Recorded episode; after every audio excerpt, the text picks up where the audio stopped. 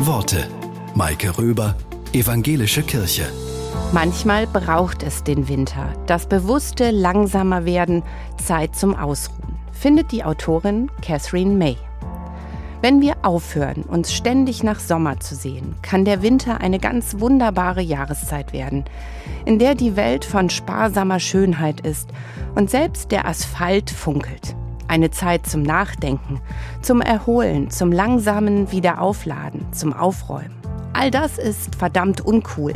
Und wer die Dinge langsamer angeht, sich mehr unverplante Zeit und mehr Schlaf gönnt, wer sich einfach mal ausruht, handelt heutzutage fast schon radikal.